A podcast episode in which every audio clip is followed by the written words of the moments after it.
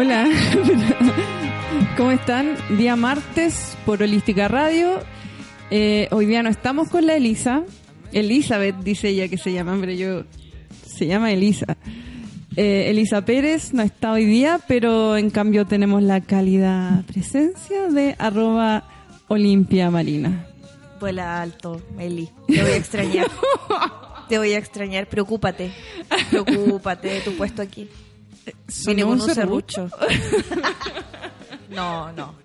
Corazón coreano para, para Eli. Oye, tenía un ojito como rojo. Sí, Estoy con... ¿Fumaste? Ah, te imaginas. Ojalá. No. Solo le pregunto porque sé que no. He estado no, o muy sí. estres- He tenido. Este, ¿Sabes que de verdad hoy día es como un día viernes? Estoy así, pero no siento ni las piernas, muy soa. Entonces de- estoy con una cosita de la rosácea viva, entonces capacito que tenga el ojo colorado por lo mismo. Estoy un poquito. Me estoy comiendo una trufa, como Ah, de regio. premio, regio. Sí, yo me cuido mucho, yo soy muy así responsable conmigo, con mi human body. Pero bueno, así somos las SWAP. Oye, mira, eh, traje estos eh, vasos Me muy... encantan, me encantan.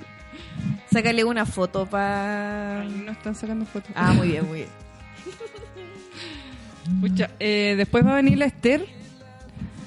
Arroba la guion bajo bastarda guion bajo Esther. Ella es la oriunda del monte, ¿no? La montina. Sí, No, muy es la bien. montina. Me encanta. Me encanta que la periferia se esté tomando el centro de Santiago, ¿cachai? Viene para acá. Desde Maipú, Peñaflor, el monte. Me encanta. Hay una apropiación ahí. Muy, muy ad hoc al tema de hoy día. Oye, eso mismo, y contarles eh, entonces que el capítulo de hoy es especial primero de mayo. Primero de mayo. Así que, igual como no está la L, yo pensaba que podríamos cambiarle el nombre al, progra- al programa. Pero hoy día no sé. Locura que se me viene a la Ah, sí, cabeza. pero tiene que ser algo como del trabajador, igual, po. Sí, había pensado, igual, es que la Eli más adelante en el año, spoiler, no va a estar como un mes. Entonces pensé ponerle... Ah, que ella va a ser su momento como de turistel. Claro. Qué antiguo turistel. Qué antiguo. Eh, pensaba ponerle juguemos en el bosque. Porque la Eli no va a estar. Oh, qué pesada. No, pero con amor. Sí, no es- nunca es pesado. Yo creo que hay que ponerle un nombre en homenaje a Eli. Además que la Eli tiene todo mi respeto, así que Además, Mucho ella dijo cariño. que iba a ser como despachos. Sí, po, Así sí. que no sé si sea No buena idea cómo- que le cambie el nombre. Yo creo que se le va a olvidar igual. Importa, Pero no. Pero también pensé que se podía llamar el capítulo de hoy eh, Más resentide, imposible. Ese me gusta. Puede ser, sí, sí. Sí, es un tema muy ad hoc. Igual esta semana. Es que sí, po. Sí, sí. Lo único que me hacía ruido era como que de repente eh, la palabra resentide o resentida o resentido, eh, siento que mm, le gusta a la gente como ocuparla. La gente que a mí no me cae bien, ocuparla Sí, para denostar. Entonces como que tampoco les quiero Claro, dar en el gusto. porque entonces- todos los que exigen derechos son resentidos. Sí, no, no, po. no valoran lo que tienen. Pero de repente uno se puede apropiar y bla, etcétera. Sí, pues como yo como yo siempre he dicho la apropiación de del término feminazi, yo siento que uno tiene que... Es horrible, pero hay que darle una vuelta. Hoy todas las personas que pasan yo pienso que son Esther. No, la Esther eh, es una peli corta ¿Ya? con un hermoso jopo muy rubio. Ya. O sea, que es de mi, de mi, de mi tribu urbana. Sí, es de tu tribu urbana. Muy bien. Sagitaria. Eso quería decir. Muy bien. Eh, quería partir con algún dato, noticia eh, de tu canal Olimpia Marina que quieras decirnos, compartirnos, como que no puedas contenerte y lo tengas que contar en este momento. Y si no, comienza. O sea, lo que yo necesito comentar no lo puedo comentar porque fui a ver Avengers y no lo puedo comentar. Ah, claro, no lo comentar. Entonces, pero eso, solamente vayan y eso. Y respeto, respeto para la gente que no ha ido, que no o que todavía no le pagan y no puede ir a verla. Respeto, respeto. ¿Cómo están? Buenas tardes. Hola Martín, ¿qué pasó? El- el- la semana pasada, el jueves, estuvo show eh, el pelado Rodrigo acá en Café Palermo ¿Ya? y spoileó la película ante 140 personas. Dijo Oh. lo que pasaba. Bromeando en tono chiste, fui a, fui a ver tal cosa y ya, al final no sé cuánto, y al final pasa algo. Y lo dijo y la gente se quería morir. ¿Y, ya- y tú ya la habías visto y sabías? No, no, no, yo no Ah. la he visto. Ahora, ya sé Ahora, ¿para qué le va a ir a ver? Claro, Ahora, ¿para qué? Claro. No, sí vale la pena igual. Aunque uno sepa lo que sepa, igual tienen que ir, igual es buena. Oye, em, yo quiero decir que eh, nos juntamos con una chica. O sea, tenemos un grupo de los domingos de ver GOT. Ah, Y esta chica, fan de GOT, no fue porque tenía la entrada para Avengers. Cáchate, po. Digan ustedes, traición o qué. No, Traición. yo no, no Traición, encuentro que sea totalmente. traición. No, no traición, encuentro que sea sobre todo traición. después del capítulo del domingo, del cual todavía no me he repuesto, ¿no? No, yo no. Yo la verdad es que antes veía mucho GOT. Ahora ya me lo estoy tomando más con calma. Pero a mí me pasa que yo tengo una amiga que como que cuando hay algo de moda, es que ella como que lo agarra siempre como a última hora, ¿cachai? Ay, cuando- ahora se está ver. full, full GOT. Centón, Entonces era como... centón de temporadas completas de GOT. Claro, entonces yo te- yo, Claudia, te quiero mucho, pero por ejemplo nosotros tenemos un grupo de amigas de la universidad que somos de la U así, así brígida, del Cora. Y de repente ella salió que iba al estadio y nosotros, weona, ¿cuándo ha ido al estadio? No, es que ahora me gusta porque voy con mi papá, no sé qué. Y era como, weona, ¿Y por qué nunca has empezó a ir al estadio? Y nosotros, weón, yo, a mí me gusta el fútbol, pero yo no voy al estadio porque no me gusta, ¿cachai? Yo no le voy a dar plata eh, a todas esas cosas, ¿cachai? Pero me gusta la- el peloteo por mi abuelo, pero pero era chistoso. El po, por- peloteo. El peloteo.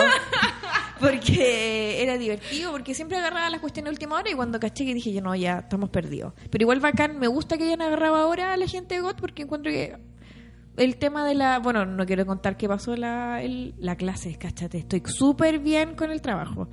La, con el capítulo que pasó el fin de semana. pues, Tenso. Lo único bueno. que puedo decir. Yo es como, que el- yo como ñoña muy antigua, yo puedo decir que creo que no estuve tan alejada con decir que, hay que re- había que repasar el retorno del rey de Tolkien para... que el último libro del Señor de los Anillos. Creo que ahí tiene mucha mucha reminiscencia a ese libro. Puede ser, sí. Sí, puede ser. Puede Sí, ser, sí. Puede Ah. ser. Igual eh, hay que reivindicar a, la- a Ellie. Porque, ¿te acordás cuál es su personaje favorito? Ah, pues sí, po. Sí, Hay sí, que reivindicarla. A una Sí. persona que vio cuatro capítulos, ¿no? De ocho temporadas, pero hay que muy reivindicarla. Igual, creo que, o sea, mi reacción todo el capítulo fue como la weá angustiante. Eso decía así cada 10 minutos. Oh, la weá angustiante, weón. Terminó el capítulo, dolor de cabeza, así. Tensión, pues la tensión. Mucha y las tensión. piernas, parecía que había corrido, yo había- me parecía que me había corrido media maratón, no sé. Estaba en- ahí en, estaba, Yo creo que... eh, estaba en la batalla misma. Puta, no, no recuerdo ahora, dicen que la batalla de los bastardos igual, pero yo creo que mm, este es uno de los mejores capítulos. Sí, yo creo que... El mejor, Sí, ¿cierto? yo- para mí es el mejor. Sí, sí, sin duda. Sin duda porque, bueno, no importa. ya está. Igual no vamos a spoilearlo, ¿no? Igual me pasó una weá súper tonta, como que desperté al otro día y pensé como, como que me enojé. dije, no, no debería haber terminado así, como que me levanté al baño y dije, ay, que soy ridícula. Y ahí se me pasó. Sí, pero igual me dio pena. Emotivo, sí. A mí hasta, hasta- capaz que hasta me dio por llorar cuando al final, cuando el dragón abraza a la madre. O sea, es demasiado emotivo, ¿no? Ay, mucha no, cosa. No me dio emoción eso, dije, ah, dragón culiao que la dejaste sola, ahora venía No, a pero abrazar". ese no fue, fue el Ay, otro. pero- Es como, vuelve el perro, vuelve el dragón arrepentido. Dragones culiados, eso pensé yo. Desde lo Kuma, desde el origen Kuma, eso uno piensa cosas básicas. Oye, eh, partamos, pues. Primero de mayo. Primero de mayo, ¿qué se celebra? Día del Trabajador, Ahí de los trabajadores. Vamos a tener igual ahí un tema con, el, la, con la celebración, pues, porque también es conmemoración igual que el 8M. Sí, Sí, pues. Entonces, sí, es es conmemoración. conmemoración. Porque uno dice, ya celebra porque está en la casa. O, o de hecho, ahora uno está. Hay día, yo conozco a harta gente que como que le celebran el primero de mayo en la pega, como que le hacen una cena o algo cosas así. A mí, por supuesto, nada. Pero nunca me ha pasado, de hecho, ninguna pega. Un tributo por las rabias que se pasan en la. Oh, Dios. Sí. Por eso me voy a tomar una copita de vinito porque lo Eso ya. necesito. lo Yo pensé que ese jugo y decía, ¿le doy vino o no le doy? No, yo igual. No, yo tengo que tomar. No puedo decir que no. Oye, ¿qué vino es? No la marca, Ah. pero ¿qué tipo de vino? Es Cabernet. Eso es un Carmener, ¿no? Es Cabernet. Ah, Cabernet. Sí. Sí, Cabernet. Calla, tú. Sí, de hecho, eh, ya no, no voy a decir esto. es que vi el, el vino gato devaluado en el super. 1690. Ahí encontraste que era muy barato. Por eso, como que no, iba a ser para nuestros hocicos. No. Eh, sí, yo creo que eso pensé. Merezco más. en vez de un jugo yupi, merezco un suco. Deme una hueá barata, pero buena. Oye, eh, ya pues, sí, partimos con la conmemoración del primero de mayo. Obviamente, todo es por asesinatos, muertes. Por pelear, por trabajar las ocho horas que trabajamos Claro. nosotros. Antes, en promedio, se trabajaban entre 16 y 18 Y dos. horas, más o menos. Sí, una, Una cantidad, locura, una, locura. sí. Entonces, a propósito de eso, por supuesto, se, eh, los trabajadores se movilizaron. Curiosamente, en el tiempo más o menos en paralelo, o un poquito antes del tema del 8M, que era como 1920 y algo, creo. No soy buena por las fechas. Yo tampoco, yo tengo un problema con los números. me puedo meter a Google. Y eh, bueno, a principios del siglo XX finalmente, y eh, ahí hubo el gran tema que obviamente falleció muchas personas por, eh, por reclamar por poder eh, tener, digamos, un- una, una reducción horaria en el trabajo. Y por supuesto, en ese tiempo había gente que decía, pero ¿para qué se movilizan si siempre ha sido así? Agradezcan que tienen trabajo. Sí. Yo les doy todo. Si vivo como de trabajador, así como de empleado. O sea, No, pues la gente agradecía. Como que te crían para que se haya agradecido de que tenéis trabajo. Sí, po. Te crían. en el trabajo te crían así. Eh, eh, eh, eh, eh. Yo igual soy un poco así. Yo creo que eso es la sangre Capricornio que llevo en mi cuerpo. Uno siempre agradece el trabajo. Yo siempre agradezco el trabajo. Yo creo que, así como desde lo pachamámico, yo creo que eso es un buen elemento para uno no- que no le falte la pega. A mí, gracias a Dios, nunca me ha faltado. Yo siempre he agradecido todas las pegas, sean chicas, grandes, me paguen poco, me paguen bien. Siempre agradezco. Ese es un tip pachamámico para el resto de las Mm, ya, personas. lo voy a guardar. en la bolsa En la de las notable, cosas que en- no la me importan. En la, li- en la libreta invisible le voy a anotar. Lo estoy anotando. Ah, no, eh, yo siempre he pensado que merezco más. Ah, pero por supuesto. Sí, sí. Eso no lo, ser agradecida no quita que uno no, merezca. Obvio. Oye, eh, ya, po. Yo creo que, puta, igual siempre nos vamos a tirar para el lado feminista, obvio. ¿Por qué no? Es que igual el problema de eso está bien, po. Pero vámonos eh, directo al espacio laboral. Eh, En el día como de hoy, cotidiano. ¿Cuáles son los factores que eh, debe sobrellevar un, un, une, una, trabajadores eh, hoy? Que son, o sea, precari- precariedad laboral existe. Tanto de freelance como de trabajador fijo, por así decirlo, dependiente. Claro, O sea, es que la figura del trabajador dependiente, yo, súper desde afuera, eh, yo diría que prácticamente ya ni existe, po.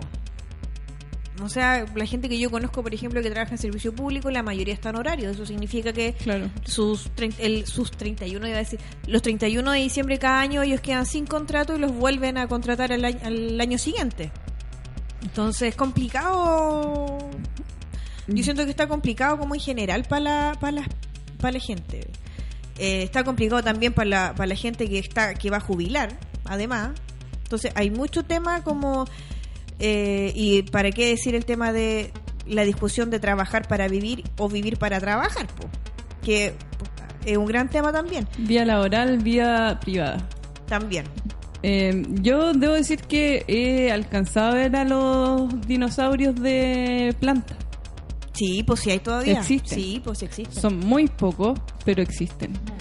Y... Hay que sacarle un pelo, así como dicen que a los colorines hay que sacarle un pelito, así como de la suerte. Y a mí cuando chica me decían eso, no sé por qué, weón. Yo estoy contrata ahora, pero toda Cacha, la vida honorario. Sí, pues. Y es bastante similar igual la situación, salvo que en, en municipios es más como... mm, es- como que es mucho más inseguro el, el lugar. Pero obvio, es que ahí están, la mayoría de las personas están en horarios. Prácticamente hoy día no hay gente a contrato en ninguna parte. Eh, no. Y la figura como del contrato indefinido sí, sí existe, pero en realidad también como la, la gente más joven igual ya tiene menos interés también en quedarse siempre en la misma pega. Entonces también yo creo que esta idea como del contrato indefinido eterno y que te quedáis para siempre en un lugar también tiene que ver con eso. Pero también tiene que ver con que esa inquietud viene de que tú querías hacer otras cosas y querías como progresar, no tanto a nivel económico, yo creo que mi percepción es que, que la gente quiere hacer otras cosas hoy día. Yo, pues es que yo creo que es generacional. Yo creo que, o sea, eh, hay estudios que dicen que en el 2025 el 75% de la fuerza laboral del planeta va a estar en manos de los millennials. Y todos sabemos que los millennials, eh, no sé, tienen el culo con hormigas, o sea, más de tres meses en un lugar no están y se van. Yo creo que tiene que ver más, genera es más generacional, me parece. Mucha- igual tiene, yo siento que aparte de lo millennial, igual tiene que ver con que el, el trabajo Tiene que, claro, tiene que ver con todas las condiciones que no están dadas es para precario, que el entonces exactamente, como que obvio. no te vaya a quedar. Pero a eso también tienes que sumarle que, que hay una generación que de por sí no, no, no sienta raíces como antes. O sea, no sé, mi padre trabajó 42 años en el mismo lugar, por ejemplo. Claro. Sí, pues a mí me pasa, yo tengo familia, eh, gente adulta, muy adulta, que trabajó toda su vida en el mismo lugar, como que no entienden mucho esto, pero se cambió de pega, pero ¿por qué? Como, y como que siempre creen que los cambios de trabajo tienen que ver con que te pasó algo malo. ¿Cachai? Ah. Así como, ¿qué le hicieron o qué le pasó? No, nada. Me cambié porque me ofrecieron más plata o estoy más cómoda en tal parte. Yo tuve, tuve una movilidad laboral brígida el año pasado. Ya este año ya pretendo quedarme por lo menos, no sé cuánto, pero mucho rato donde estoy. Eh, pero pasa, pues pasa que las condiciones laborales y los ambientes laborales igual son complejos. Yo creo que cada día más, porque siento que lo- el límite, yo creo como que con las redes sociales, el límite de lo que es laboral o de hasta dónde tú dejas pasar o entrar a las personas también del trabajo, eh, con el tema del WhatsApp, que ahora igual está un poquito más regulado el tema del WhatsApp como de las órdenes laborales por WhatsApp, que ahora se supone que no se puede hacer. Eh, pero pasa mucho eso. Yo, a mí me ha pasado harto transgresión como de límites en eso. Eh, yo trabajo en una pega que igual es compleja, entonces yo justifico en lo mío, en la pega que yo hago, que sí, tiene que existir el WhatsApp y uno se comunica mucho y lo tiene que hacer. Porque pasan cosas que hay que responder en el minuto. Pero, pero yo siento que hay lugares donde no se necesita eso. O sea, la mayoría de los Sí, lugares tú podías hacer, podías hacer muchas cosas y podías organizarte y podías hacer las cosas bien. No tenéis para qué estar Yo- acosando a tus eh, a tus compañeros y a mí eso es la cuestión que más me impacta porque uno tiene súper uno dice ya el jefe o lo que sea tu superior como que uno entiende comillas eh, ya que te puede pedir cosas pero a veces pasa y lamentablemente yo lo he visto harto que tus pares también te empiezan a molestar po. Y ahí también yo lo encuentro súper complejo dónde están los límites Yo soy de la idea de que el WhatsApp no es para cosas laborales. por supuesto yo, No. yo estoy absolutamente de Pienso acuerdo que cualquier, no sé, decisión, acción, eh, solicitud me la tienen que hacer por correo o me llaman directamente. Pero por, yo de hecho me salí del grupo de la pega, del WhatsApp, porque no... Y una vez, de pesada que soy, pues, estaban como diciendo, no, es que mandaron no sé qué weá en el WhatsApp. Y dije, ah, no sé, mi contrato no decía que tenía que estar en el grupo de WhatsApp. Pero que te piden que hagas cosas, o sea, te, Como que respondas eh, solicitudes que te hacen por, Por el grupo WhatsApp. de... No, no corresponde. No, no, no. Para eso está el mail. el mail Claro. o, o claro o en mi caso por ejemplo las reuniones de equipo yo tengo, donde yo trabajo tenemos reunión de equipo semanal y ahí se planifica pero acá por eso te digo que depende mucho de dónde uno esté yo trabajo en una cuestión que igual es media un poquito harto compleja entonces por eso eh, lo justifico y a, mí- a nosotros nos sirve mucho Eh, pero lo tenemos súper internalizado, que es para cosas especiales, para coordinarse y para cuestiones súper puntuales, porque nos pasa que no estamos todos en el mismo lugar físico. ¿cachai? Estamos como, algunos estamos en terreno, otros acá, otros allá, en reuniones en otros lados, entonces sirve. Pero el tema es saber ocuparlo como una herramienta que te sirve para hacer la pega y no para otras cosas, ¿cachai? Claro, igual tiene que ver eh, todo esto con los límites que tú estableces en el trabajo. Ahí llegó el Esther. eh, ahí, ahí asiento. Y bueno, todo lo que tiene que ver con los límites de trabajo, que tiene que ver con las relaciones entre compañeros, eh, El trato con los compañeros. con el trato, con los jefes. ¿Cómo está Esther? Bien, gracias, soy la peor invitada. Súper tarde, No, Pero es típico de Sagitario. Hola, ¿qué tal? Hola. no sé, nunca he conocido a un Sagitario. Ah, te imaginé. Oye, pero ¿y a él no se le puede preguntar a la gente qué opina de esto? Preguntemos, que, que manden experiencias de situaciones laborales. Mire, se suma el tiro muy Sagitario. Estupendo, chica. Ya, pues. Eh, preguntémosle a la gente. ¿Qué le preguntamos? Demos el número. ¿no? Sí, ¿lo quieres dar tú, Martín? Más 569 seis- eh, 6516 7448. Dudas, consultas, sugerencias. Espérame, ahora, ahora sí. Más 569 6516 7448. Eh, manden al WhatsApp. Audios nos gustan. Mira, llegó el Esther. Nos gustan los audios y, eh, Mi o texto. Sí, audio mejor. Así se escuchan. ¿Cierto? Es más como Sí. entretenido. Sí. No, y tiene- se le... eh, No escuchen. Ah. Espérame. Eh, sí, po, a mí me interesa harto el tema de, de cómo de cómo se superan o cómo se delimitan eh, las relaciones dentro del trabajo, porque siento que al estar toda la gente clara de qué es lo que es, cuáles son los límites, se evita como el tema del maltrato, que, bueno, aunque uno le trate de tener como todo en forma, siempre pasa que hay acoso, maltrato. La gente es muy como falta límites, po. Siento que sí. Como que transgreden, como que se portan eh, con las personas en el trabajo como si se estuvieran relacionando. En, en la casa, no sé. Claro, en su vida privada. Como muy pasa que la, no sé, la jefa o los jefes como que creen que son tu amigo, weá, así. Y es como, ¿qué les pasa? ¿Tú creí eso? ¿Cómo estáis, Esther? Bien. Dinos, ¿cómo estáis? Bien, gracias. Corriendo. A mí me pasa eh, que no pienso tan así. Yo fui jefa. Ah, tú eres buena jefa. Yo, ¿sabéis lo que? Yo, yo pensaba en ti, Esther. No, pero pienso que tú eres como buena onda con la gente. Te ¿o no? equivocas. Ah. No, no, no, sí. Ojalá que ninguno de los chicos que estuvo a mi cargo esté escuchando ahora. Ah. Dijeron que iban a mandar WhatsApp, audios. Pero yo creo que si se da como una confianza es también por las horas de trabajo que uno lleva. Son muy extensas. Yo creo que uno ve más a los compañeros de trabajo que a la familia. Entonces igual se da cierta confianza. Claro, pero yo creo que ahí depende, pues, de, porque hay gente que se lleva mejor, otra que no tanto, como que... a mí me pasa que he tenido jefas que marcan como el límite. Pero a mí de repente me ha pasado en equipo que como que hay cero límite, pues como llega alguien y es como, ¡ay, te tocó hoy día! ¿Y cómo te fue? Entonces como que todo el mundo sabía todo lo que hacían como fuera de la pega y era como, ¿qué onda? No hay, no hay como espacio privado en esta weá. Era heavy. Para mí era súper cuático eso. Y el tema del maltrato yo lo encuentro heavy, porque yo por- con, con esta con esta nueva religión que uno tiene, una nueva, pero como con el feminismo mismo, uno se da cuenta de que hay muchas cosas y prácticas que uno veía como normales antes en la pega, que no son normales, po, weón. Cuático eso. La cuestión, por ejemplo, yo esta weá la hablo desde el daño, porque a mí me pasó harto en algún momento. Esta weá de cómo te ven, te tratan. Entonces, como de, oye, pero ¿por qué andas vestida así? Que píntate, maquíllate. Y hoy día andas fea vestida porque te pusiste esto, cambia la cartera. Que... Weón, qué weá, loco, como que si fuera la moda del día. Uy, la weá entera. Igual yo creo que a ti te debe pasar esto en, en el Sí, mundo. de- po, sí, po. Hoy anda dos con la ropa repetida en la semana. También se da mucho. Ah, sí, po. Sí. Hay gente que anda pendiente de eso. Como, oye, anda todos los días con la misma chaqueta. Ah, sí, es verdad. Sí. Gente como, que no tiene nada que "Cómprame hacer". vos, po, chucha. Todo el rato, sí. Bueno, y así un sinfín de cosas. O sea, yo, por ejemplo, creo que las cosas se conversan. Por ejemplo, si uno tiene un compañero que no se lava los dientes en todas las semanas, es como, ya, hermano, te paso una pastita de dientes. Pero no le decía, oye, guau, lávate los dientes, ¿cachai? Oye, la mea tufa. Andáis con el medio tufo, bueno, no. po. Igual hay que ser súper sutil con eso. Sí, porque no sabéis cómo llegar, mentita.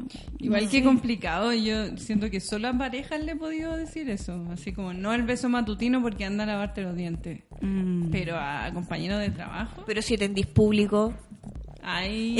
es, es el tema, po. Porque tú trabaja, trabaja, Trabajaba. en eso. De hecho, ahora estoy cesante. Hoy siento- día. Sí, hoy día, primer día cesantía. Eh, Lo siento, soy la peor. dale, dale. Igual yo vengo modo playa, ¿cachai? Se me dijeron que este cesante y me fui así, ando vacaciones. todo. Claro. Sí. Si vi por ahí una historia. Ah, la típica. Ah, me callé. Yo trabajaba en retail antes. Uy, ya, yo, yo cuando era chica, cuando estaba en la U, trabajé en retail y uy, era tanto kawaii. Me acuerdo que era acuático. Ay, tu cara así. ah. Como, ¿qué? sí, brígido. Yo me acuerdo, por ejemplo, yo estudiaba en la U. me estresan los cagüines, weón. Eh, Yo estudiaba en la U, pues con otra compañerita, eh, ella era de psicología. Y éramos las cuicas. Las y yo de como, weón, que ¿por qué éramos las cuicas? Y era porque estudiábamos en la universidad y no nos hablaban. Nosotros, Oh. ah, ya. Íbamos los puros fines de semana, pues. Entonces, claro, los otros tenían como su grupo. Entonces, ah, como el fin de semana vienen las cuicas. Y los que se juntan a almorzar y Sí, salen po. al break. Sí, Sí, po. No, era, era chistoso. Ay, mira, escribieron. Dice, hola, yo trabajé un buen tiempo en el Teatro Mori. ¿Lo cachan? Y fui violentado por un integrante del equipo. Esto todo en letra grande, ¿ah? Está gritando. Mayúscula. Está gritando. Está gritando. Está bien que, que resignifique aquí, que pueda verbalizar eso. Me encanta eso. Ahora con letra minúscula. Si bien me pidió disculpas al día siguiente, la situación de maltrato sucedió igual. Es como esa gente que te, te pega y te pide disculpas. Sí. Te Doble tratan mal y-. Como, ah, la doble todo el rato. ¡Sorry, pa! Eh, ¿Qué más se puede esperar del teatro retail? Lo dije y que... Oh. ¡Qué fuerte! Oye, eh, ese es el José, ¿eh? Yo sé tu nombre, amigo. ah. Te vi la foto, ¿ah? Eh, sí. Ay, yo no sé. Siento que soy como muy como que mm, siempre me, me estresan lo- lo- los jefes, les jefes. ¿En Tengo un problema con la autoridad. Yo, creo. es que yo me llevo bien con mis jefitas. Yo en con, general- con la, la gente directa, no. ¿Cómo con la gente directa? Ay, no, en verdad. Puede ser. No, depende. No, es que hay jefaturas directas y Las jefaturas de las jefaturas. Ah, como el, Jefaturas de las- el superior jerárquico. Claro, no, en verdad. No, no. pero ahí que hacer. De repente me llevo mejor con las jefaturas de las jefaturas. Pero puede ser porque. Ah, No, no, pero puede ser porque en verdad no tienen un trato directo Sí, conmigo. po. Siempre lo he pensado así, pero una vez tuve buena onda con una jefatura directa. Muy apañador, el cabro. El zoo era un zoo. Yo Muy ten- apañador, todo lo que necesita. ¿Pero qué necesita? Ya. Yo el peor jefe que tuve fue un hombre. Pero, y las mejores jefas que he tenido han sido mujeres. Y como de mi edad, como que nos hemos llevado bien, yo creo que por eso. Ay, no, no puedo decir lo mismo. Ah. Oh. Yo con una jefa terminé Oh. tirando, no. Putea ahí, al- a par. En plena tienda. Oh, a mí me pasó eso con una compañera de trabajo el año ¿Y pasado. nadie grabó eso? No, Qué y está en YouTube. Y, y las dos llorando. Llorando de rabia, así. ¡ah! ¿En Sí, serio? Rígido. acuático. Terminé en el psiquiátrico. Tito, ¿Y tú? no he llegado a eso todavía. No, pero dijiste que te habías peleado con una jefa. Sí, no, con una compañera. Ah. Pero sí, pues, a mí mi enojo tenía que ver como desde las vísceras mismas. Pues no, es el peor. Pero igual Entonces tú eres como- como compuesta, encuentro. No te, com- no, te yo enoja, yo enoja, soy súper... eh, Pero en contexto laboral... oye a presión. Oye a presión, yo paciencia, paciencia, hasta que de repente a mí me han sacado los cheros del canasto y ¡pa! Guardá y guardá y después Sí, ya. y eso fue un error que lo aprendí. Hoy día no, hoy día converso todo. Eh, pero en algún momento sí, pues aguanté, aguanté, aguanté, aguanté. A tal nivel, por ejemplo, que yo tuve una compañera de trabajo que trabajamos dos años juntas y ella nunca me habló. Ya. Yo. Ese nivel. ¿Es la que yo me acuerdo o no? La No que sé. te dijo esa weá de... No, que- eso es otro personaje. No, buena onda con ella. Pero no, pues si no me iba a decir nada, pues si no. Si nos hablaban. pues, no me hablaba, ¿qué me iba a decir? Enchúpate. ¿Cachai? Entonces era como, no. Oye, eh, ¿nos vamos a pausa y volvemos? Bueno. Ah, Bueno, jefa.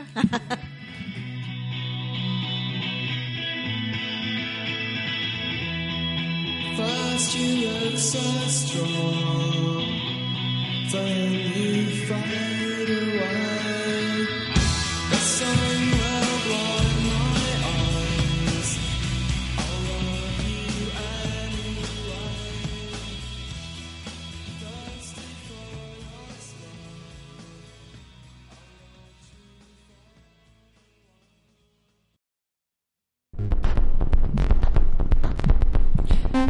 Volvemos y eh, seguimos con estas cabras hoy. Con vinito. Con vinito. Muy agradable todo. Ah, chic. Ah, ¿No era coca? pensé que era. Eh, volvemos y eh, quiero que podamos tocar dos temas. Como que entremos de lleno al tema del hostigamiento, del maltrato de acoso laboral, eh, desde quizás eh, experiencias, lecturas personales eh, o apreciaciones. Y lo otro es un poco que visibilicemos el tema de que sistémicamente la mujer antes estaba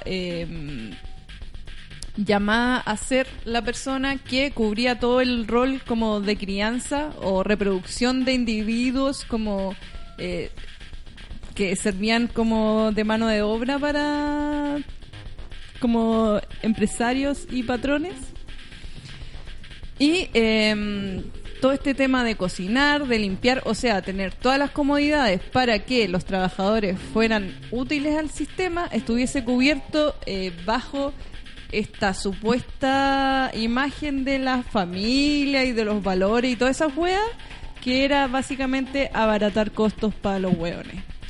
Quiero que hablemos eh, de lo primero después de lo segundo. Ay, ponen cara súper brígido. Oye, que brígido, que brígido. Pero es que es súper fuerte si la gente Fuerte. dice, ay no, y algunos como hombres cuando recién se empezaron a se- a sentir como amenazados, no, pero es que las mujeres tienen que estar en la casa. Y es como, pipe en la cabeza, oye, weonado. Anda Como, a lavar los platos. Weón, no te están pagando, estás haciendo pega gratis, qué weá. Qué weá. Es como un poco eh, que desempolvemos esa situación, porque siento que no se ha expuesto lo suficiente, como que la gente no es tan consciente de... O, o quizás a mí me gusta que soy resentida, que la gente lo tenga más presente. O sea, yo Silencio. creo que sí está presente. Silencio. Yo creo que está presente. Pero yo creo que se sabe, pero no se, No se dice. no se tramita, ¿cachai? No se trabaja. Yo creo que ese es el tema. Porque básicamente lo que estamos hablando es del trabajo no remunerado. Claro. Y es complejo. ¿Y, y eso. cómo, cómo en el fondo el trabajo no remunerado era funcional al Yo sistema? creo que no era, no es que era, es funcional. Es funcional. Porque hoy día yo creo que la mayoría también, o sea, de- por parte de todas las 75% mujeres, o sea, de todas las mujeres que trabajan, tiene que haber una mujer cuidadora, eso es súper real, o sea, una abuela que cuida niños, eh, o un abuelo también muchas veces, eh, o gente, gente de la tercera edad que también debería estar descansando y está criando, ¿cachai? Eh, y no se habla de eso, po. Eh, pero es difícil. Eh, o de cómo también cuando no está la figura de la nana, que también e- es una figura que eh, es súper real y que existe también. Oye, ya que nos estamos dispersando así con todo, con esta música igual, pa, Y el vino. y el vino, eh, ¿qué opináis de las nanas? Yo tengo un, no sé, una contradicción con eso. O no, no, no, no tengo una contradicción. Ya no es contradicción. No, ¿Qué es? Tengo una postura bastante rígida al respecto. ¿Tú qué opináis de las nanas? Oye. ¿O tú, Olimpia? Complejo. Yo opino que es una realidad nomás, po. Que de repente es una realidad que nosotros no vemos, porque no, uno está situado igual desde el privilegio de tener una profesión, de trabajar, ¿cachai? Pero sí existe una gran cantidad de mujeres en Chile que no tiene otra posibilidad de trabajo que no es cuidando, ¿cachai? Eh, y históricamente también ha sido súper así desde muchos años. Eh, hoy día yo siento que eso tiene que ver con la mujer pobre chilena. Eh, en algún momento fue la mujer mapuche, del traslado de las mujeres del sur, digamos, hacia acá. En los 90 fue el tema de las nanas eh, mal llamadas nanas peruanas, que también fue Claro. fueron objeto de discriminación, de bullying, una O sea, lo típico, que los cuicos se quejan de que, oye, estoy cada vez más resentida, weón. Siento Sí, que que en, el, que- en el tiempo de las nanas peruanas, eh, yo escuchaba mucho comentario de Cuico, como contrataban estas agencias. Es que les cargan, pero les encantan. Sí. Me encanta por la comida, porque le hace comida rica. No qué y en ese tiempo era comida pues. exótica, pero como que lo humillaban en el día a día. Ay, que es tonta, que rompe esto. Como que le servía como para mostrar a los amiguitos que llegaban, mira, tengo una nana peruana, pero en el día a día la trataban súper mal. De hecho, a los, tiemp- a los meses después tendían a cambiar de nana. A la misma agencia pedían cambio y así iban como rotando, pero siempre con nanas peruanas. Que estoy hablando de hace como 10 años más o menos. Más, yo creo Más. Como 15. 15 por ahí. Mira, Pero fue esto un tema, o sea, yo creo que mm, también depende mucho del trato, porque yo conozco muchas familias donde la nana eh, fue esencial. me Eh, carga eso. Me sí, carga. po, me pero, carga. pero es una realidad de mujeres solas, pues, se Mm. fuera. ¿Cuántas mujeres solas que era o se quedaban Pero en la sí, casa? Yo no tengo problema con que la, la persona eh, decida ser nana. Eso yo creo que está súper bien. Tengo, mi problema es con la familia que decide tener una nana. Bueno, pero depende cómo la trates. Sí, pues yo creo que tiene que ver con eso. Es que eh, encuentro de cualquier forma, em, me complica de muchas formas, porque siento que em, de partida, si tiene una nana, como que he visto muchas familias que tratan de establecer un lazo afectivo con la, con la nana, pero a la vez hay como dominación. Siento que es, tan visible que es oh, como que no puedo evitar verlo. Por ejemplo, una vez tuve como una pareja que eh, estábamos conversando y él tenía nana. Y como que de repente... Pero, perdón, era un cabro, ma- era un joven mayor de edad, ¿qué onda? Era un cabro... Es que él vivía en la casa de su familia cuando yo estudiaba en la U. Y él tenía nana en la, casa de sus familia- papás. Claro, nana de la había familia. nana, claro.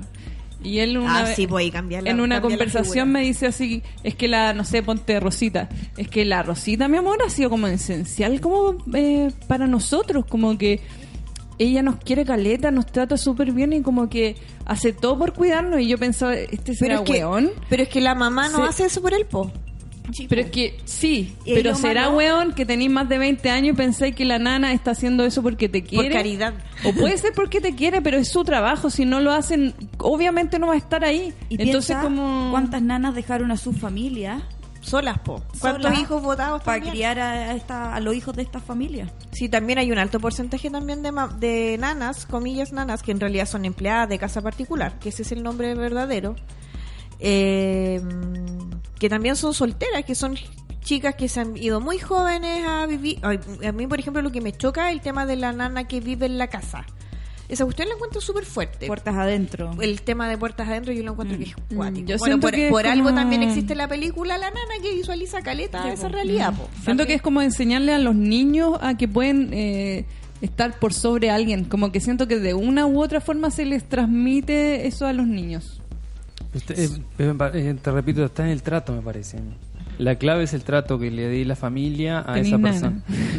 No, no tuve nana, pero tuve en Uruguay, tuve una, eh, una amiga que me ayudaba a cuidar a Camilo cuando nosotros nos íbamos a, trabajar, a mi hijo, y era una más de la familia. O sea, para nosotros era imposible no pensar en nada familiar sin incluirla.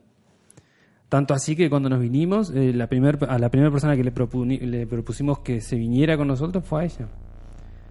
Y, pero a- acá yo veo, en el lugar donde yo vivo, que no es el Chile real, eh, veo gente que la utiliza para cargar carritos de supermercado. O que andan con el uniforme, esa Y que, que la andan, y que andan con el uniforme. Eso lo O sea, encuentro entonces lo yo creo, de- Y se pasean en el supermercado claro, con el carrito. yo creo que va en, va en el trato. Para mí es esencial. Claro, y además, no, yo creo, por lo menos en mi experiencia de empleada de casa particular, que yo vi eran las, na- las nanas, o la nana en realidad, que era como la amiga que tenía yo que tenía nana. Y puta, era súper buena onda. Y en algún momento que yo ahora grande visualizo, ¿cachai? Que eh, una amiga mía tenía una nana que, no sé, pues nosotras tendríamos 10 y ella tendría como 16. Que era una chica que probablemente, eh, eh, lo que yo recuerdo era que venía del sur y era una niña más, po. Entonces, para nosotros, en ese tiempo era como, ¡ay, bacán! Y salía con nosotros, como que en el fondo nos cuidaba o cuidaba la- a, a mi amiga en ese tiempo, pero como que salía con nosotras de par, po. entonces para nosotros era la raja porque era como nuestra fianza, po. era como, no, vamos con ella, entonces era como, ah, bacán. Pero al final ella era una niñita más y obviamente que después grande nosotros era como, weón, qué, qué vi la weá, po. Y ahí como que empezamos a repensarnos esa como figura igual. Pero ella no, no hacía el aseo en la casa, ¿o sí? no, po, ella cuidaba la... Mm. Igual yo siento que el, el tema del cuidado de los niños es distinto a cuando tienen una nana, que es como la nana de la casa, que está La como... que cocina, lava, plancha. Todo es dueña de casa. y Como- aparte... eh, como Roma, por ejemplo. ¿Viste Roma? La película. No. Bueno, tienes que mirarla porque ahí te, das cuenta la, la dimensión. Es otro país, es México, ¿no? Pero te das la, la cuenta la dimensión que tiene esa figura en, en, en la familia mexicana en este caso. Es ¿no? que en México... Claro, exacto. Pero leí críticas de esa película que dice mucho que, que se ve eso, así como que sigue siendo la nana. Sí, sí, sí, sí, sí, por supuesto. Pero, pero ah, sin embargo, los niños la ven como- no la ven como la nana, la ven como otra figura. Quizás eso- como una figura más materna Sí, que su po, propia madre. porque esa persona es la que los cría. Exacto. Entonces como que siento que mm, a muchas nanas les pasa que eh, le adosan también el cuidado de los cabros chicos cuando no es como parte de sus labores, como que siento que en esa eh, como que en esa ocupación se pierden un poco los límites, se hacen muy difusos. Pero es que ahí depende, de- eh, yo creo que ahí depende de varias cosas. ¿De qué tan llora la nana? Bueno, también, pero tiene que ver con qué es lo que también, eh, y yo como que con esto quiero volver al tema, como de los límites, de lo que uno está dispuesto a hacer en el trabajo igual, po. Eh, y claro, eso es una pregunta que yo me la puedo hacer, insisto, desde mi privilegio y desde mi patudez, ¿cachai? Pero la mayoría de las personas en Chile es una realidad que es una pregunta que lamentablemente no se la pueden hacer, porque quedan sin pega, po. ¿Cachai? Sí, po. también hay, hay una situación eh, asimétrica ahí en donde la O sea, persona... el contrato de trabajo la definición de contrato de trabajo es un- es que es una tú contratas es una relación de subordina- subordinación y dependencia. Eso está en el código del trabajo no lo estoy inventando yo. Claro, pero es o sea desde a- ahí en adelante Claro, pero es eh, en el fondo para que la persona, para asegurarse de que la persona realice las actividades que está como destinada a realizar por el, en su contrato Claro. pero eh, en el fondo esa es una definición de qué labores eh, vas a realizar tú. Lo que tiende a pasar es que el trabajador o la trabajadora o le trabajador de eh, realiza como eh, otras labores que no tienen necesariamente que ver y que eventualmente las puede igual realizar por miedo a perder su trabajo o por miedo a llevarse mal con eh, su jefe, su jefa o por, mm, no sé, tener como más desventaja en comparación con sus compañeros de trabajo. Por ejemplo, a mí me pasa que hay cierto, en general, hay eh, instituciones públicas que no voy a nombrar, pero todos saben a quién, a qué me refiero, donde eso no están los contratos, pero es obligatorio muchas veces ir a trabajar los fines de semana, para ir a repartir la chapita, para ir a la feria de no sé dónde que no son organismos públicos de gobierno directamente. Todos entiendo que cachamos de lo que estamos, de qué instituciones estamos hablando, ¿no? Donde uno va a pagar la patente, esa institución. Y la mayoría de la gente es como, pucha, yo no quiero ir, pero yo si no voy quedo sin pega. Porque toda esa gente está en horario. Y si no va a las actividades, la echan, po. ¿Qué vaya Claro. a hacer? Entonces, la mayoría de la gente yo siento que hoy día trabaja también con un gran miedo. Y trabaja también en cualquier cosa, eh, como sin cuestionarse mucho por este tema de, traba- de trabajar para vivir, po. Eh, y de repente no tenemos esa posibilidad de preguntarnos qué queremos hacer y eso es súper violento de, de pensárselo, así como yo desde mi cabeza millennial, entre comillas, pseudo millennial, pero súper real, po. Y sobre todo ahora hay como una crisis en empleo, que ya está difícil encontrar pega, y con el sueldo, no sé, a mí me pasa, con el sueldo que tenía antes, ya las mismas pegas no las encuentro ahora. Entonces casi como tener lo que hay. Y ahí también pasar la mano. po. Ahí. Ahí Es, ya. es así la realidad. Eh, yo Está difícil que- la vida milenios, milenios. Yo siento que sí, que puede ser millennial, pero siento que eh, lo millennial igual tiene que ver con, con que tú estás siendo como crítico frente a un sistema que eh, no tiene tanto sentido. po. Y creo que es como lo propio que tiene que aportar cada generación al curso de la historia. ¿no? Obvio, po. Y por eso está súper bien que nos pensemos estos espacios. Y por ejemplo, que tengamos esta hora para pensar esto, po. Porque en otro tiempo no, no teníamos tiempo y era como son puras weas, porque si lo pensáis te vaya a la mierda, po. ¿Qué vaya a hacer? No, y si te ponía a ver la realidad de una asesora del hogar años atrás, no sé, mi abuela. Mi abuela fue cuidadora de niños desde los siete años. Y cuando tuvo a Pero sus sí. hijos, eran parte ya dueños de su empleador porque el hijo le iba a ayudar a cosechar, le iba a ayudar a limpiar el jardín. Entonces se apropiaban de toda una familia, ¿cachai? Entonces... Y mi abuela, créeme que pagó un terreno lavando ropa. ¿Cachai? Llegaban como a ese tipo de acuerdos. A mí, eh, algo que, o sea, como que recuerdo que me contaron que mi bisabuelo cuando llegó a Chile eh, trabajaba como en un fondo y eh, él no podía como tener más de cierto tamaño de terreno o cierta cantidad de animales. Como que él trabajaba ahí, pero bajo esas condiciones. Como que no podía No progresar. podía ser más que el dueño, po. Claro. Y eso se veía mucho porque de- por lo general los dueños de terreno le pasaban un terrenito como para que vivieran solamente. Claro. Pero no para que fructificara. Y se acababa la pega, se acababa la casa, se acababa terreno y toda la familia tenía que salir de ahí. Sí, pues. En el fondo, eh, siento que eh, muy abolición de esclavitud estará como esta sociedad, pero un poco en el papel, ¿o ¿no? Mm. Es que, el- Como hay, después de esa es que hoy, día, abolición, hoy día tenemos nuevas nuevas formas esclavizantes Miles de, de- vivir, po. El Miles. escenario nomás. Miles. Y si tú lo pensáis, no es solo el trabajo, son muchas otras cosas, po. igual eh, me parece que eh, el poder finalmente, porque en el fondo tú me da la impresión que hoy en día lo que piensas es qué sentido tiene el trabajo dentro de la vida o, o Sí, en qué me aporta como trabajar o esta realizar esta actividad dentro de mi desarrollo como individuo, como sujeto. Y por eso la gente se pregunta como, ¿para qué soy bueno? ¿Qué me gusta hacer? Eh, ¿En qué puedo aportar? En el fondo, ¿cómo yo desde mi materi- materialidad como sujeto, como individuo, como humano, puedo aportar como a otras personas, a la sociedad, etcétera? Y siento que por eso es como tan Yo creo crítico. que yo creo que esa es la pregunta que nos deberíamos hacer, po. Y quizás esa es la pregunta que uno podría decirle a los amiguitos que están pensando que estudiar, por ejemplo, que deberían hacerse.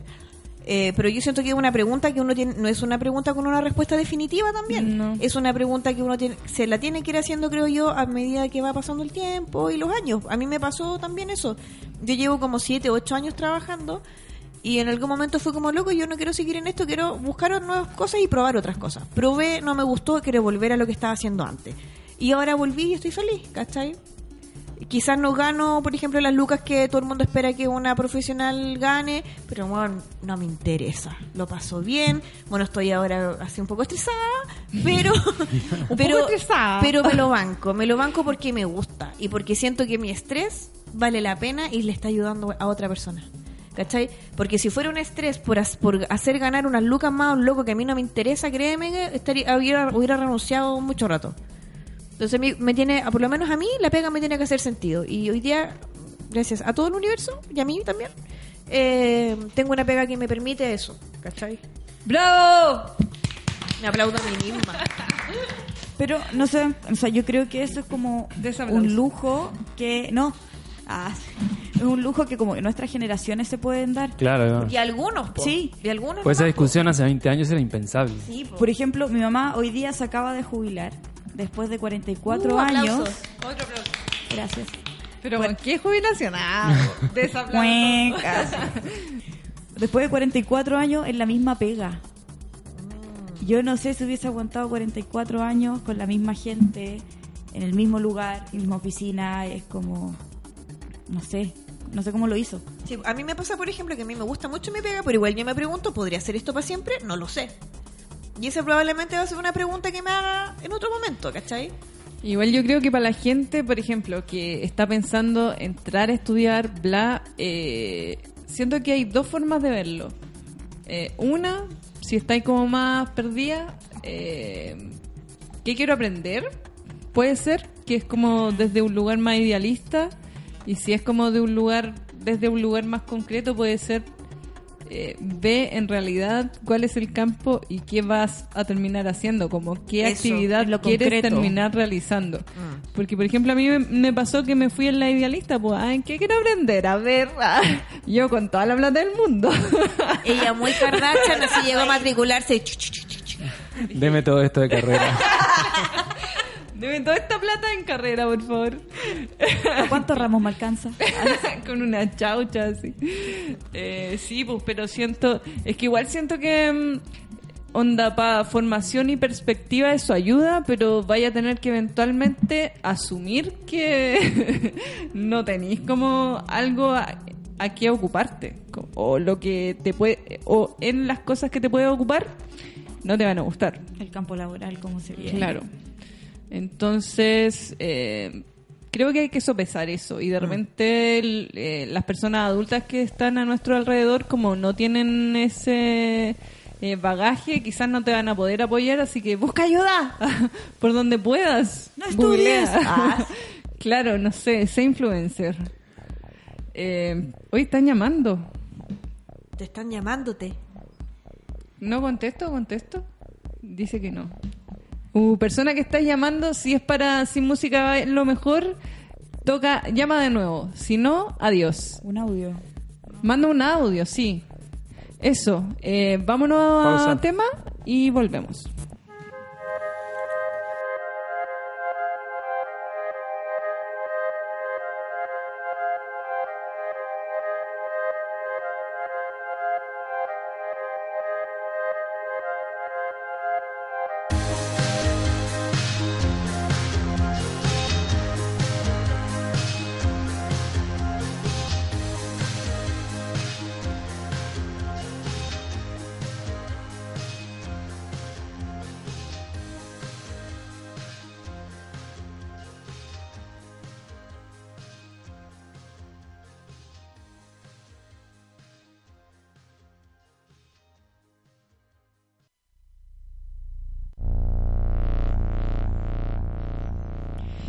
Eh, volvemos y quería decir que este programa es como eh, la participación del Esther en este programa es como la precuela de su entrevista.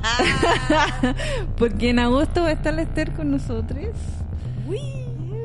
Y ahí le vamos a hacer su entrevista porque el otro día la Esther me invitó a... Yo lo, al- lo vi, Sí. lo vi por Facebook. La entrevistada del día fue. Sí, pero el Esther me dijo, oye, acompáñame, ayúdame. Y de repente me Nunca te entero. dije que era- Nunca me dijo que era una entrevista. Entonces te la voy a devolver. Ah. que se sepa. Podríamos invitar al otro cabro igual. De repente. ¿A quién? Ah, Ah, sí. Con... ¿Cómo Ya, se bueno, Ah, sí. Ya. Te Tenía ahí un fan club. Tenía ahí un fan club. ¿Cómo? Tenía ahí un fan club. No, no, no, es que nosotros... ¿Al sonidista o No. al, al compañero? ¿Qué? No, no, no. No, ¿quién? Nuestro grupo de... Ah, el otro chico. Nuestro Ah, proyecto. sí. No, Tenemos un proyecto. Sí, pero no. Unas cositas, pero... Pero no cuenten para Eso, que resulte. Eso. Sí. Muy Capricornio, me encanta. El pan se quema en la puerta del horno. Hoy como que estamos más suaves que de costumbre hoy día. Yo siento que eso ya no voy a seguir, no voy a seguir después. Contrólate. Eh, si yo me con- Oye, si yo me controlo. Hoy se ha portado muy bien hoy día la Sephora. ¿Tú decís? Ah, ya me voy a portar mal entonces. Too much. Eh, ya yo siento que ya dimos nuestros consejos para los millennials. Sí, sí. Eh, podría decir, eh, edúquense lo más que puedan. Ay, Cuidado. como doctora Manejen con cuidado. Manejen con cuidado. Sea cortés. Respete para que lo respete. Y que yo no ampare. Me da risa. Esa señora que quiere... Yo tengo una amiga que igual, weón. Igual, igual, igual. Como que siento que siempre quiere ser cantante. Y Pero como- canta bien la Canta muy bien. Pero ese es su bien. sueño frustrado, una vez pero, lo dijo. pero es que me perturba. Pero canta súper bien. Ya Es no que me sueño frustrado. Y todos los intros de su programa ahora es como más. Y es como rapea, como, sí. y, y hace con las manitos así. ah, ah, Y como su vestidito de traje. Sí. Yipi yo, yipi ya, ya, ya. Es que sabéis que nunca la he visto. O sea, no la he visto ahora. Como ahora. Va a ser la doctora. Pero ella tiene, tiene todo el flow, yo siento. Sí, po. Sí, la lleva Pero si es cubana, ¿cómo no va a tener el flow? O sea, el flow es lo primero que tiene. Nacen con flow. ¿Cómo nace una guagua cubana? Ay, o sea, yo no me la imagino como llorando, como que nacen felices. ¡Qué rabia! Y uno aquí con frío, weón. En la octava región. Le dan mojito de, de leche. ¿Te imaginas? En vez de sangre tenéis mojito. Oh. Y cuando me hay... No hay más mojito. mojito berry. ¿Quién quiere mojito? Ay, ah, pero eso solo lo hacen las guaguas, porque los adultos ya no. No, ya un poco más contaminado. Oye, ya, em, freelance. Pucha, esta parte debería estar la Eli para hablarnos de los freelance. ¿Qué puedo decir yo de los freelance? Porque ella puso cómo cobrar, qué hacer con la previsión, cuál Nadie es tu sabe protección social. Yo creo que nadie lo hace. Y es muy difícil. O sea, yo no so- trabajé mucho tiempo freelance como abogada independiente. No, no, no duré mucho porque no me gustó, porque esa cuestión de andar persiguiendo a la gente para Igual la gente siempre cobrar. quiere no pagar. No, no. Entonces, claro, yo siento ahí como que ahí empatizo con la compañera Eli, que es difícil. Es difícil saber cómo cobrar, cuándo, cómo hacerlo. O sea, mi estrategia era siempre después, era hacer un contrato, literal, así como un contrato, para después yo si es que la gente no pagaba, yo poder hacer un juicio ejecutivo de cuadro de honorarios. Pero eso yo lo sé, porque me quemé las pestañas estudiando esa hueva, pero pero la mayoría de la gente no tiene por qué saber. po. Igual el tema de cuánto cobrar también depende de cómo, eh, cuáles son los precios y los valores que manejan también los colegas. Entonces ahí también es súper importante también saber eh, en qué están los demás. Yo creo que para los freelance eso también es súper importante, ¿cachar? Y el tema de la previsión, hoy día, este año sobre todo, es un tema que es más complejo, siento yo. Yo ahora tuve que hacer la operación renta y no entendí nada. Eh, la información que dieron Tú como respecto de la... como de SOA. Es que quedé mal. no entendí nada. Nada, nada. Como que imagine tu computador, solicitud enviada, sin entender cómo, si está completa o no, así. No es que fue acuático, porque era como, te pasaban como dos planillas y como, si usted eh, cotiza con la con el mínimo o con el o con el total. Y era como que en el total, claro, se quedaban efectivamente como con toda tu devolución. Y eh, con el con el medio, que es el que yo elegí, te- mínimo. el min- eso, perdón, con el mínimo eh, te devolvían algo. Entonces yo obviamente me que dije, me que me devuelvan, pues esa platita es mía. ¡Que alguien me devuelva! Pero obvio. Pero yo dije, yo venía con la con muy bien intencionada, muy buena fe. Dije, yo voy a voy a hacer con la Confiando wea en con- el aparato público. Exacto, yo de verdad que lo pensé y dije, yo voy a confiar. Pero después me asaltaron las preguntas, porque decía, como, si usted tiene una licencia, le van a pagar 400 lucas. Y ya, pero ¿de cuántos días de licencia? ¿Por qué tiene que ser la licencia? No me respondieron eso. A mí no me da confianza el sistema. Yo cotizo por el mínimo. Adiós.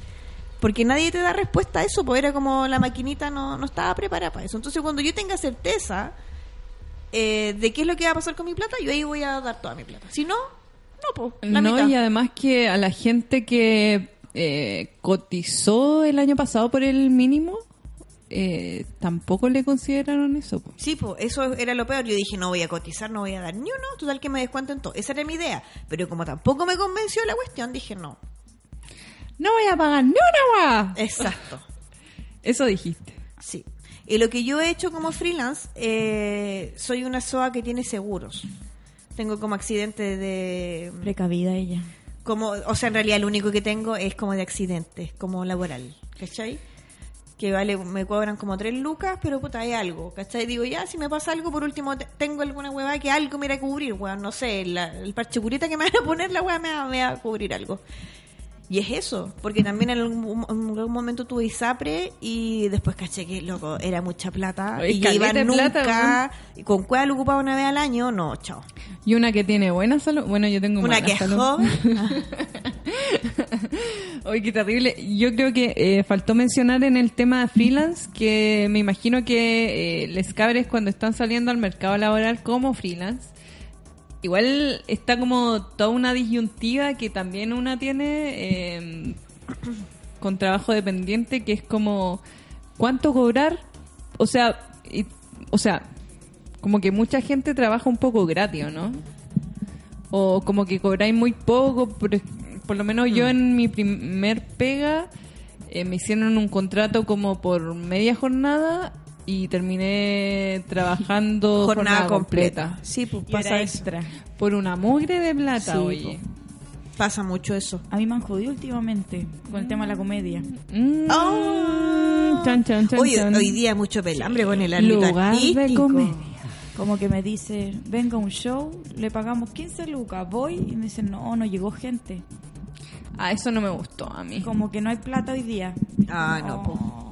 Y yo vine con la plata justa para venirme. Oh, y te quedas ahí paradita en el show. Sí. Bu- ¿Alguien buscando- me lleva? Buscando amiguitos, eso. ¿Quién quiere carretear? Esperando hasta el otro día, Claro. para irte en metro. Sí, caminábamos, micro nomás, sí. Sin Oye, pagar la vida. pero cuando te pase eso, igual tengo un, un sillón cama. Ahí en cabin. Usted me llama nomás. Mi niña, usted me llama nomás. Y yo tengo problema con otra cosa. ¿Qué pasó? Señorita abogada. ¿Qué pasó? Ah, no, vamos a hacer una consulta como de la Loeli. No, mire, es que lo que pasa... No, con no es consulta, realmente estoy pensando en un segmento Descargo. que nadie piensa, Ya, ¿cachai? hazlo, por favor. Los que boletean y tienen deuda con el CAE, el Oh. IVA... Ah, oh, eso. O sea, yo adiós, ahora IVA. estoy esperando nada. No, sí, ya es lo peor. Adiós, sí. A mí me pasó una Pero vez yo tengo estaba esperando el IVA. solidario. Y ya lo tenía gastado el IVA. Pues Y- caché que me lo retenían. Hay que más deuda. Mm, Ya lo eliminé, ya no cuento con eso. De hecho, ya no hago boleta. No, y, y para el servicio como que la gente adinerada como que gana un, un palo como... Y es cuando, eh, no sé, pues, al- me otro día unos, unos amigos me decían, loco, el Estado como que cree que yo gano muchas lucas, weón, y estaban así endeudados hasta el hoyo y no le a... Y ellos tenían que pagarle al, al, al papi Ah, fisco. Pero eso es porque como el que retiene el 10%, ¿quién paga el 10%? ¿A eso te refieres? O No, no? No, no, no, No, no, no. La devolución del IVA. Cuando Ah, tú, tú haces la cuestión del IVA, te hacen el cálculo y si tú tienes menos de tal suma de dinero, tú a ti te devuelven. Ah, sí, Pero si tú te pasáis más, de dos pesos ahí de esa hueá, cagaste, tenés que pagar. Yo un tiempo tenía que pagar un impuesto por ganar sobre cierta cantidad Claro. de dinero y lo encontraba súper injusto. Sí, pues, sí, Igual me sentía pudiente. muy rich. Sí, me sentía Era muy súper new rich. Me sentía súper pudiente en ese minuto, ¿cachai? Así como que hablaba así también. Eh, Ay, se siente para atrás, se echa para atrás. Se echa así ¿Qué como-? Ah. la cartera, me falta la cartera acá. Ay, no tenéis copa. Menos mal que esta weá no está grabada, weón. ¿Te imaginas? Los dientes morados. Ay, no, la lengua ahí morada. Un chau chau cualquiera. Oye, ya cerremos el tema porque eh, para que vayamos terminando, consejos yo creo para la gente. Eh, Ah, yo re- recomiendo mucha paciencia, eh, autoconocimiento para saber qué cosas pueden tolerar y qué no. sí. Eso. Y paciencia con el resto. Que tratar, ciencia. tratar de zen. tratar de empatizar con los demás. Sí, eso. Oye, que zen. ¿Sí? ¿La embarró? ¿Estás segura que es abogada? ¿Estás segura que es Capri? Hoy pues si yo soy muy macha- pachamámica, yo se lo he dicho. Sí, sí lo sabemos. ¿Ascendente Pisi? no, sí. no. Adivina. Ah. Ay, no sé. Chan, chan, chan, chan. No sé si lo quiere decir Olimpia. Sí, por Me supuesto. gusta el nombre Olimpia, ¿sabes? Ascendente Géminis. Wow. Por eso hablo tanto. Yo igual soy ascendente Géminis. ¿También? Podríamos hacer un programa de ascendente Géminis. Oye, quiero Así que... se puede llamar el Ah, pero yo no voy a estar. po. Tendría que poner una carita mía. No, pero igual podía estar. Si ahora que... Ahora que, Eh, ¿cachai? eh, Ahora eh, que no eh, está la eh, puede eh, eh, eh. Sí, estamos eh, conversando con la Olimpia en el primer bloque que podríamos llamarle a este programa. Eh, ¿Cómo era? Ah, como algo Retención bosque. cero. Sí. Eh, juguemos en el bosque. Wow. Pero la Olimpia, que es defensora de la Eli, dijo no, porque la Eli, eh, etcétera. Y después le propuse otro, pero que era para este capítulo que Ya. se llamaba eh, Más resentida, imposible. Y Ya. quería como. Y al final no quedó porque a ninguna de las dos nos gustó resentida. Porque. Es un término muy ocupado por de odio. gente. De odio por la gente, sí. Sí, es como raro igual. Ay, debería llamarse como Te insatisfacción. veo nerviosa, como- insatisfacción. Otro consejo que yo puedo dar es lean sus contratos. Sí. Lean sus contratos. Sáquenle fotos. Ahora, Sáquenle full fotos. millennial, ahorrar papel. Claro. No maten Sí, los árboles. Sí. También cuando los despidan o renuncian, leer sus finiquitos, calcular sus finiquitos. Todas esas cosas yo creo que son importantes. No hablemos de despido, como que me llega. ¿Qué pasa? El Martín está indicando el, el celular de Holística Hoy Radio. no has nombrado a los auspiciadores Qué feo. y tampoco has dicho que pueden escuchar el podcast a través de Spotify, a me través de encanta. iBooks, a través de iTunes Qué desordenada. estás o a través de. SoundCloud mediante la aplicación web. Ah, pero si yo lo iba a decir antes que Ah, ta, ta, perfecto. Eso pasa porque no está la me Evi ofende, me Por eso. ofende. No, mira, dice, eh, el José también es ascendente Géminis. ¿Viste? De Somos fletes, mucho. fletes. Y... Ah... Y, ¿Un la, caso? y ¿Un la caso? Andrea, la Andrea de Panadería Pajarito también. Yo creo que estás destinada a este programa Olimpia. Sí. Me- ya era ahí. Ah. ya sí, nombremos. Eh, Son las amantes, recuérdalo. tú eres como la amante aquí. No, solo esto te voy a decir. Y quiero una prueba en este momento. ¿De qué? ¿Recuerdan los auspiciadores Olimpia? Pero por supuesto. ¿Quieres presentar? Pero no me pregunten los arroba. Yo digo la arroba y tú. Panadería Pajarito, inolvidable con esa cuestión que mandamos la otra, que me comí la otra vez, yo casi sola. Una tartaleta. Sí. Y, Y los chiquillos de Fletes Fletes. arroba fletes.fletes. Soporte Ven. el arroba. Sí. Eh, lo que sí los chicos eh, me dijeron que eh, ahora están con mucha pega, así que para agendar tiene que ser con tiempo igual. Traten de que sea como una semana antes para que agenden bien, porque hay gente que llama unas, o sea, un día El- el antes. día mismo. Sí, Sí. y quiere como el flete ya, ya, ya, ahora, ahora, ahora. No, pues sí, oye, si la, la vida tiene que ser programada para esas cosas, si los chiquillos no son nada máquina.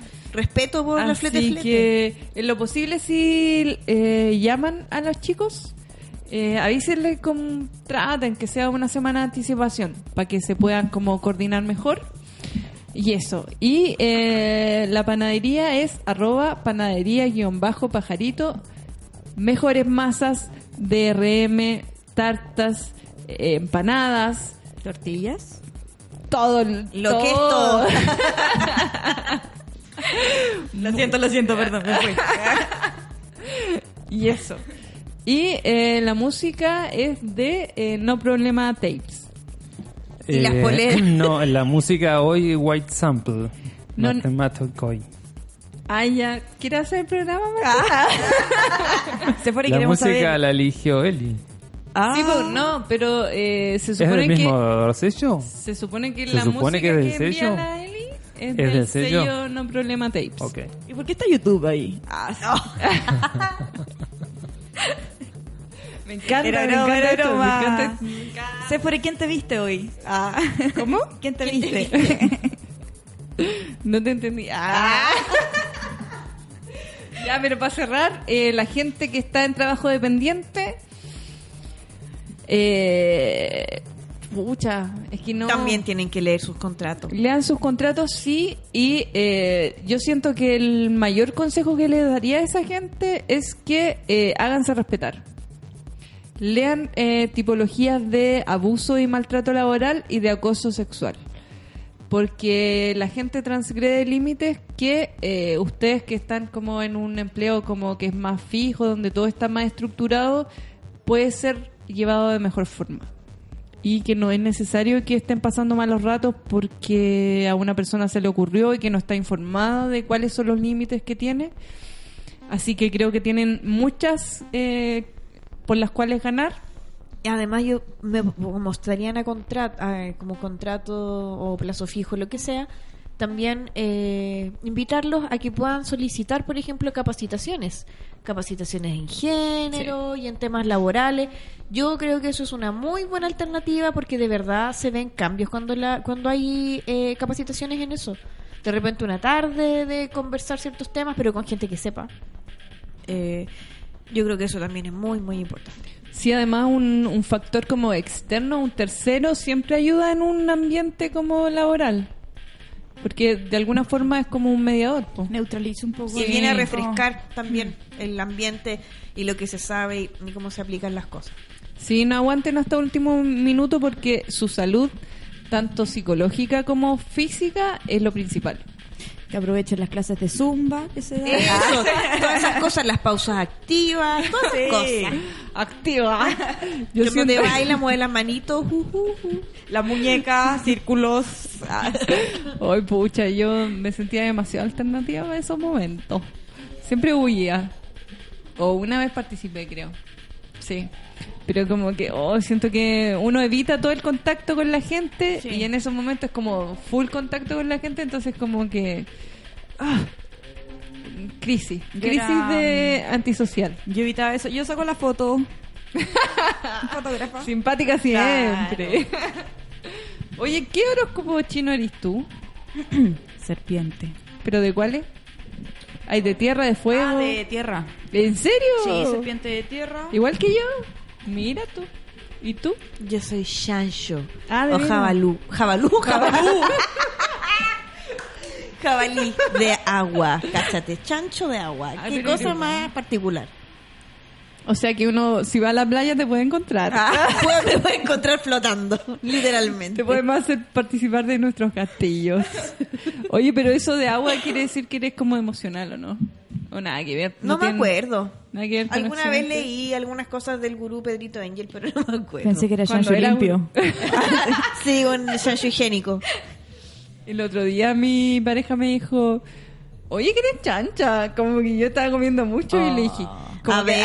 a ver, botando cosas en la boca, le dije, "Pa, weá. ¿Cómo le pasó? Dijo, no, es que me gusta que come harto. Y yo le dije, ya, no quiero nunca más ese comentario. Y Por dame favor. más comida. y sigue cocinando. Y sigue haciendo papas fritas. No, porque, que- o sea, no quiero ponerme en la situación de tener que analizar esa frase, por favor. Solo eso quiero decir. ¿Y qué otros consejos para la gente freelance? Eh, créanse el cuento, yo creo. Eso, véndanse. Créanse el cuento. Sean Eh, firmes, no dejen que nadie les cambie sus ideas de repente por alguna huevada. Si ustedes creen en algo con convicción, les va a resultar. Y métanse en los grupos de sus pares para averiguar cuánto están cobrando y como que lo naturalicen. Tú eres freelance, pues, Martino, ¿no? Sí. ¿Qué consejos podríais darle? Eso, eh, asesorarse con gente que hace lo mismo que vos. Averiguar cómo el mercado los Exacto, cómo se mueve el mercado para no estar muy debajo, para no estar muy arriba, eh, porque si estás muy arriba nadie te contrata y si estás muy debajo todo el mundo te contrata, pero en desmedro de otro que hace el mismo laburo que vos y vos estás cobrando menos y por eso te contratan a vos, no porque seas mejor. Claro, y en desmedro de ti mismo también. po. También, claro. Entonces, este, asesorarse, juntarse con gente que hace lo mismo y a eso. Y nada, y ver hacia dónde se mueve, el, hacia dónde piensan que se pueda mover el mercado laboral Ah, en los próximos, no sé, 10 Sí, años. Mi hija tiene Oh. 13, mm, va a entrar, no sé, ponele que a los 23, no sé, 25, ponele que empiece a trabajar. ¿Hacia dónde? qué terrible igual. Igual yo siento que este es un país precario como para laboralmente, ¿o no? Yo creo que no. Yo creo que hay mucho para hacer acá. Ah, me gustó ese pa. Ah, como que... Hay Ah. mucho para hacer acá. Sé, por ejemplo, mi hija tiene intereses de, de ser algo relacionado a lo marino. Y acá tenés 4.400 kilómetros de costa, podés hacer algo. El tema es si te dejan. Claro, es que igual, igual hay hartos... O sea, hay, hay hartos como aspectos ahí Yo, involucrados. yo lo que veo es que se, se, se mueve, se va a mover indefectiblemente hacia el tema del, del cuidado del planeta. Porque todo lo que sea trabajo, eh, no sé, logístico o lo que sea, está- va a estar todo robotizado. ¿Pero a qué te refieres con eso? Entonces no la van a necesitar. No, pero, ¿Te imaginas? pero por ejemplo, no sé, en una fábrica. Ah, claro. Igual siento que eh, eh, eh, eh, en Chile en general, eh, en tema de procesos o sistemas, está todo muy ar- arcaico. Como que está muy poco desarrollado, eh, muy poco entrelazado. Y en el caso del las cosas marinas, eh, todo está como concentrado en negocios comerciales. Claro, por eso te decía si... y si- si no hay que- tanta claro. investigación como porque ninguna de las universidades está como eh, haciendo investigación de punta ni metida en eso, entonces como por eso siento que está como dejadito de la mano de Dios. Es que toda la investigación en Chile en realidad no está muy valorada. Pues, Eso. hay- Claro, aquí hay muy creo- buenas cabezas, muy buenas mentes, pero que yo lo digo porque tengo muchos amigos ñoñitos que se han ido. Entonces se han tenido que ir a Esco- Escocia, Dubái, el último que se fue...